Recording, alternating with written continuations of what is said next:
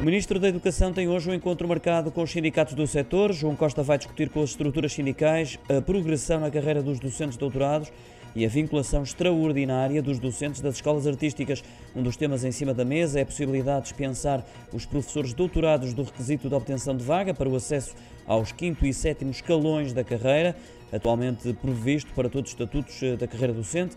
Este tema está há vários anos no centro de uma das eh, principais eh, reivindicações dos sindicatos professores, que exigem o fim das vagas de acesso àqueles escalões, alegando que deixam sucessivamente fora profissionais que cumprem os critérios para a progressão na carreira. A reunião de hoje realiza-se três semanas após o último encontro negocial.